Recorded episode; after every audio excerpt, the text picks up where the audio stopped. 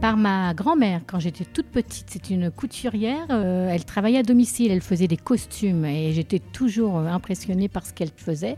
Et euh, c'est de là qu'est venue la passion de la couture.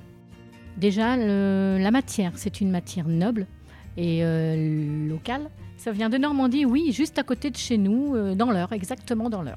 Et c'est une matière difficile à travailler, mais agréable. Sais qu'à l'école, j'avais deux passions, c'était les arts plastiques et les maths. C'est vraiment ce qui me plaisait le plus. J'avais toujours envie de créer des choses, de fabriquer des choses. Euh, Et puis j'aimais bien, euh, je sais pas, les chiffres aussi. Donc parfois je me dis que finalement ça correspond bien d'avoir euh, à la fois un peu un métier dans le savoir-faire et puis aussi beaucoup, bah, tu le disais, entrepreneuse, c'est aussi du coup derrière aussi la gestion de, de l'entreprise. Bienvenue dans le podcast de De l'or dans les mains, celui qui donne de la voix à ces faiseurs et faiseuses qui façonnent la matière et transmettent par le geste pour qu'ils et elles se racontent, racontent leur métier, leurs outils et leur histoire et pour susciter des vocations. Dans cette nouvelle saison, en partenariat avec Territoire d'Industrie et l'Agence nationale de la cohésion des territoires, nous partons à la découverte des savoir-faire de la filière textile. C'est quoi, vous demandez-vous, une filière C'est l'ensemble des acteurs nécessaires pour fabriquer un objet. Par exemple, un jean. Combien d'étapes de conception et de fabrication ont été nécessaires? Combien de kilomètres parcourus? Combien de métiers mobilisés? Combien de fermes, d'usines et d'ateliers? Qui dit vêtements dit confection. L'atelier de confection, c'est là qu'est découpé le tissu pour être assemblé grâce au travail de la couturière. À quelques kilomètres de Rouen, Pauline a ouvert il y a deux ans, mi-juin, un atelier de confection de lin en circuit court. Le lin arrive chez elle tissé et avec son équipe, elle va dessiner les vêtements, découper le tissu et l'assembler. De chez elle sortent des chemises, des vestes, des sacs, des pochettes faits en lin, issus de champs à quelques kilomètres de chez elle. Magique, non? Allez, je vous emmène. Bonjour Pauline. Bonjour Gabrielle. Alors où est-ce qu'on est ici? Alors ici, on est chez Mi-Juin. Euh, Mi-Juin, c'est un atelier de confection consacré au lin en circuit court. Donc ici, on confectionne des textiles à partir de tissus issus des filatures et des tissages qui ont relocalisé sur le territoire français. C'est quoi le lin local? Alors le lin local, en fait, on a beaucoup de chance en France et euh, sur, euh, sur la Normandie, les Hauts-de-France, c'est qu'on cultive beaucoup de lin. Donc en fait, le lin, faut imaginer, c'est une plante qui fait jusqu'à un mètre de haut. On la cultive dans les champs, euh, souvent dans les champs qui sont proches de la mer, parce que c'est un peu le climat idéal euh, de- d'alternance de, pluie et de soleil et de peu de variations de température. Donc c'est là où pousse le lin, et puis ensuite on va euh, l'emmener dans des teillages. Donc une fois que l'agriculteur a fini de cultiver son lin, on va dans les teillages, et puis après il va y avoir différentes étapes de transformation. Et parfois, le lin part très loin. Donc, nous, on essaie justement d'être un petit peu à, à l'opposé de ça et de s'inscrire dans la réindustrialisation euh, de la filière textile. euh. Je crois que le lin, c'est une plante très locale. Et en fait, si on demande à nos grands-mères ou nos arrière-grands-mères, ou même en fait, si on regarde comment s'habillaient les gens au siècle dernier, tout le monde s'habillait en lin. Ouais, beaucoup de lin, beaucoup de chanvre, en fait, beaucoup les matières euh, locales, enfin, qui poussaient localement. Le coton, il a jamais poussé en Europe, en fait, enfin, très très peu, un petit peu en Grèce, mais vraiment très peu. Donc, du coup, le lin, le chanvre, c'était des plantes qu'on cultivait ici. Alors, avant la mondialisation et peut-être même aussi les excès de la mondialisation, en fait, on s'habillait avec euh, ce qui poussait à côté de chez nous. Donc, effectivement, le lin, le chanvre, la laine locale, euh, c'était les, les matières qu'on utilisait. Mi-juin, c'est assez jeune, ça a 2-3 ans. Ouais. C'est toi qui l'as créé. Tu peux nous raconter un peu ton histoire? Ouais, tout à fait. Alors, euh, mi-juin, on a créé officiellement l'entreprise en janvier 2022. L'aventure, au tout début, ça a démarré. euh, J'ai croisé deux anciens camarades de classe qui reprenaient le teillage de l'un de leurs pères. Euh, ils m'ont parlé de la filière lin, et, avec beaucoup d'enthousiasme. Et, et je me suis dit, OK, c'est un truc qui m'intéresse. Il y a eu le, un premier confinement où j'ai passé plus de temps à creuser le sujet. Et puis, j'ai proposé à une amie de partir faire le tour de la Seine-Maritime à vélo à la rencontre des acteurs de la filière lin, donc l'agriculteur, le tailleur, les filateurs qui revenaient, les tisseurs. Euh, et l'idée, du coup, c'était euh, de comprendre un petit peu ce qu'impliquait le fait qu'il y ait des filatures de lin qui relocalisent. Et en fait, il n'y avait plus de filatures pendant une vingtaine d'années. C'était tout nouveau. Du coup, l'idée, ouais, ça a été d'aller comprendre ce qu'allait impliquer cette réindustrialisation de filière. Parce que ce qu'on ne dit pas assez, c'est que par exemple, pour faire un jean de façon très standard, il faut à peu près 65 000 km, puisqu'en fait, toutes les étapes de fabrication du jean, elles ne sont pas sur le même continent. Sans parler des, litres d'eau qu'il faut. Je sais plus combien il faut de litres pour faire un jean, mais c'est plusieurs dizaines pour un seul jean. Ouais, tout à fait. Je crois que j'avais entendu 2500 litres d'eau pour un jean, enfin, des, choses assez, euh, assez dingues. Après, ça dépend toujours de dans quel pays on le cultive et de quelle manière, tout ça. Mais oui, en tout cas, il faut toujours beaucoup d'eau pour, euh, pour le coton. Il y a un vrai intérêt euh, à partir sur le lin. Après, il y a aussi beaucoup encore besoin de recherche et développement parce qu'un jean en lin, c'est un petit peu plus, un peu moins élastique du coton. Donc euh, nous, on n'est pas pour le moment parti sur les jeans. On s'est dit que c'était un petit peu plus, euh, petit peu plus compliqué. Donc on a commencé avec euh, bah, des produits que vous connaissez plus, des chemises, des vestes, des accessoires. Et puis sur le lin, il y a autre chose qui arrive beaucoup, c'est la maille. Donc en fait, on va tricoter du lin. Donc c'est pas du tissage, mais c'est l'étape de tricotage. Et là, on va pouvoir faire des t-shirts, des petits pulls. Et là, du coup, ça nous permet bah, d'éviter l'effet froissé du lin.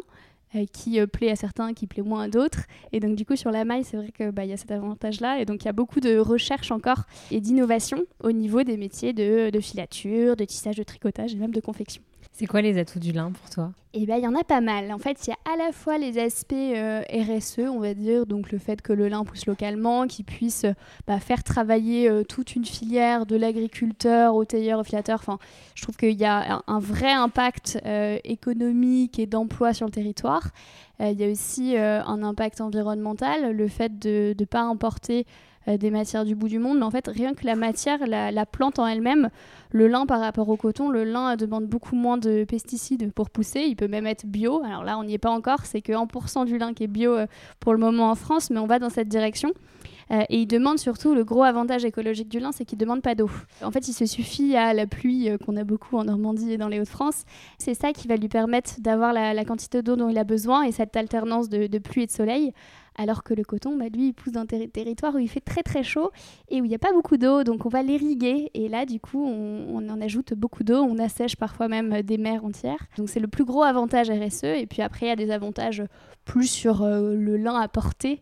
C'est très agréable parce que c'est thermorégulateur. Donc là, on enregistre en plein été et, euh, donc du coup, c'est vraiment une matière qu'on aime porter parce que bah, ça, respire beaucoup plus. Je pense qu'il a un aspect qu'on n'arrivera même pas à imiter avec les fibres synthétiques. Ils essayent hein, avec euh, des fibres issues du pétrole d'imiter un peu les irrégularités du lin. On ne peut pas vraiment l'imiter. Ici, on est dans un atelier de confection. Mais est-ce que avant, tu peux nous rappeler un peu les différentes étapes de transformation? Parce que quand on va dans un champ de lin, c'est une fleur. Donc ce qui se passe dans les champs de lin, donc on sème, c'est la première étape, on va semer les graines et puis le lin va petit à petit euh, pousser. Alors il met 100 jours à atteindre son niveau euh, maximum qui va être de 80 cm, 90 cm. Une fois qu'il est en fleur, donc ça ça se passe à la mi-juin, qui est le nom aussi de, notre atelier, euh, on va arracher les tiges on va les mettre au sol et là on a l'étape du ruissage. Donc le ruissage, c'est un peu comme le pourrissage, on va dire. La pluie et le soleil va faire que cette alternance va, permettre à la tige de derrière pouvoir euh, donner de la filasse et c'est ce qui nous intéresse. Donc une fois qu'on récupère le lin du champ, on va au teillage. Là, c'est vraiment des usines euh, très mécaniques et au teillage, on va récupérer euh, plusieurs éléments, notamment la filasse. C'est ce qui va nous intéresser le plus parce que c'est ce qu'on va emmener en filature. Et cette étape de filature, c'était celle qu'on n'avait plus du tout sur le territoire. Donc en fait, elles arrivent en bobine On va dire qu'une fois que ça part du champ, c'est des balles. Donc c'est euh, assez. Euh, c'est un peu ce que vous voyez sur les tracteurs quand vous êtes en, dans la campagne. C'est les balles comme pour le blé, comme pour tout. Et puis une fois que ça sort du teillage, ça va être des balles, mais beaucoup plus petites. Et une fois que ça va à la filature, ensuite ça ressort en bobine de fil pour aller au tissage, où là ça ressort en rouleau de tissu. Et nous, on reçoit les rouleaux de tissu dans notre atelier. Et ce qui en ressort, bah, c'est directement euh, des accessoires, des vêtements, enfin les produits finis. Il y a beaucoup d'étapes. Alors évidemment, il y a des machines à coudre. D'ailleurs, on voit plein de types de machines à coudre. J'imagine qu'elles ont chacune un rôle. Mais il y a aussi toute une étape de patronage. Vous avez un bureau d'études pour ça. Tout à fait, donc tu as complètement raison. La différence entre des machines à coudre familiales comme celles qu'on connaît et les machines à coudre industrielles, c'est que les machines à coudre industrielles, en général, elles ont une seule fonctionnalité. Donc on va pas pouvoir tout faire avec une même machine. Donc euh, là, en face de moi, j'ai une pause bouton. Donc euh, on met un bouton et tac, tac, tac, ça euh, pose le bouton automatiquement. Là, on a une point d'arrêt, donc elle va consolider sur plein d'accessoires ou de vestes ou sur des jeans également. elle fait un point très, très solide. Là, on a une bourdonneuse, donc elle va faire des jolis points bourdons. Ça peut être très utile pour des rideaux, des nappes, etc. Et puis derrière, on a les machines qu'on utilise le plus souvent. La machine star, c'est la piqueuse plate. Et la piqueuse plate, elle permet de faire une couture droite. Et là, du coup, on peut lui ajouter plein d'accessoires pour soit faire des ourlets, soit faire poser des fermetures. Donc ça, c'est pour l'atelier. Et puis après, effectivement, on a euh, de l'autre côté, on a une sorte de verrière là dans l'atelier, faut imaginer. Euh, et, euh, et, on a du coup notre bureau d'études qu'on est en train de développer, où l'idée étant de proposer à des marques qui arrivent en fait avec leurs dessins, leur idée de projet, de leur dire, OK, ben nous, on va vous faire des prototypes, des propositions, et derrière, si ça vous va, et ben on part en production. Et en production, quand on démarre la production, on a tous les éléments. On a les gammes de montage, on a les prototypes qui sont validés, et ça part vraiment en production. Tu as des couturiers et des couturières. C'est un métier qui a longtemps été dévalorisé. C'est un métier, j'imagine, qui est difficile à recruter. Alors, euh, je pense que ça dépend pas mal. On a de la chance d'avoir, je pense, un atelier assez euh, faudrait leur demander plus qu'à moi, mais assez attractif, où on est dans un cadre de travail qui est assez agréable. Donc du coup, on a plutôt euh, des personnes, elle dit oui, on a plutôt des personnes qui, euh, qui, ont envie de travailler et qui, qui viennent nous voir pour venir travailler ici. Donc on a de la chance dans ce sens-là. Après, effectivement, bah, il y a beaucoup d'ateliers qui ont fermé euh, dans les années 90, on va dire. Et, et, en fait, on était à peu de choses d'ailleurs de perdre toute une génération parce que du coup, il y a des couturières bah, qui ont environ 55 ans, 60 ans, qui sont en fin de carrière, qui, elles, ont vraiment les compétences et je pense que si on réindustrialisait que dans 10 ans, bah, peut-être qu'on aurait perdu en fait cette transmission de savoir. Donc nous, c'est hyper pertinent aussi de travailler euh, en intergénérationnel avec des personnes plus jeunes qui peuvent apprendre de personnes plus âgées. Donc ça, c'est vraiment important. Et puis, je pense qu'on est, on a assez de chance et qu'il y a encore des couturiers, couturières et encore des formations. Tandis que par exemple sur le tissage, sur la filature, c'est plus compliqué de recruter euh, des personnes opérationnelles directement. Valérie, vous êtes couturière ici depuis combien de temps? Euh, Chez Mi-Juin, je suis ici depuis deux mois à peu près. J'ai commencé vraiment, euh, oui, début mai. Donc vous êtes une nouvelle recrue, mais ça fait longtemps que vous êtes couturière. J'ai appris la couture euh, en 87 exactement. C'est un CAP couture à la Miséricorde à Rouen. D'ailleurs, il y a toujours un atelier de couture. Et comment est-ce que vous avez découvert ce métier? Par ma grand-mère quand j'étais toute petite. C'est une couturière. Elle travaillait à domicile, elle faisait des costumes et j'étais toujours impressionnée par ce qu'elle faisait. Et euh, c'est de là qu'est venue la passion de la couture. Et aujourd'hui, qu'est-ce que vous aimez particulièrement dans votre métier en travaillant chez Mijuin Déjà, la matière. C'est une matière noble et euh, locale. Ça vient de Normandie, oui, juste à côté de chez nous, euh, dans l'heure, exactement dans l'heure. Et c'est une matière difficile à travailler, mais agréable, agréable en soi. Aujourd'hui, tu es en quelque sorte une entrepreneuse de savoir-faire. Quelle adolescente de 12-13 ans tu étais et qu'est-ce que tu aurais envie de lui dire? Eh bien, 12-13 ans, euh, je sais qu'à l'école, j'avais deux passions, c'était les arts plastiques et les maths. C'est vraiment ce qui me plaisait le plus. J'avais toujours envie de créer des choses, de fabriquer des choses. Et puis j'aimais bien, euh, je sais pas, les chiffres aussi. Donc parfois je me dis que finalement ça correspond bien d'avoir euh, à la fois un peu un métier dans le savoir-faire et puis aussi beaucoup, euh, bah, tu le disais, entrepreneuse, c'est aussi du coup derrière aussi la gestion de, de l'entreprise. Donc voilà ce que j'aimais bien. T'as grandi ici? J'ai grandi en Normandie, ouais, tout à fait. j'ai des parents qui, qui étaient fleuristes et une mère qui a fait aussi, euh, qui a monté des magasins de décoration aussi et qui retapait des meubles. Donc finalement, entre les fleurs et la déco, euh, le lin euh, se positionne un peu à mi-chemin. Et puis avec une famille aussi qui était beaucoup dans le lin, un grand-père agriculteur, des oncles au teillage, etc. Donc je pense que finalement, c'est un peu un retour à mes racines, même si j'aurais pas pensé rentrer si rapidement et, en fait entreprendre aussi proche d'où j'ai grandi.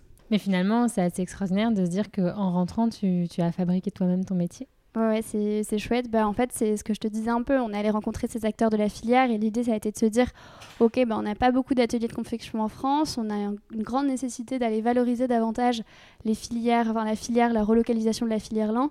Et donc, du coup, on s'est dit bah, on peut peut-être se positionner en atelier de confection consacré au lin en circuit court et faire en fait le rôle d'intermédiaire entre euh, les industriels, les filateurs, les tisseurs et euh, les consommateurs et les marques qui cherchent eux à consommer mieux.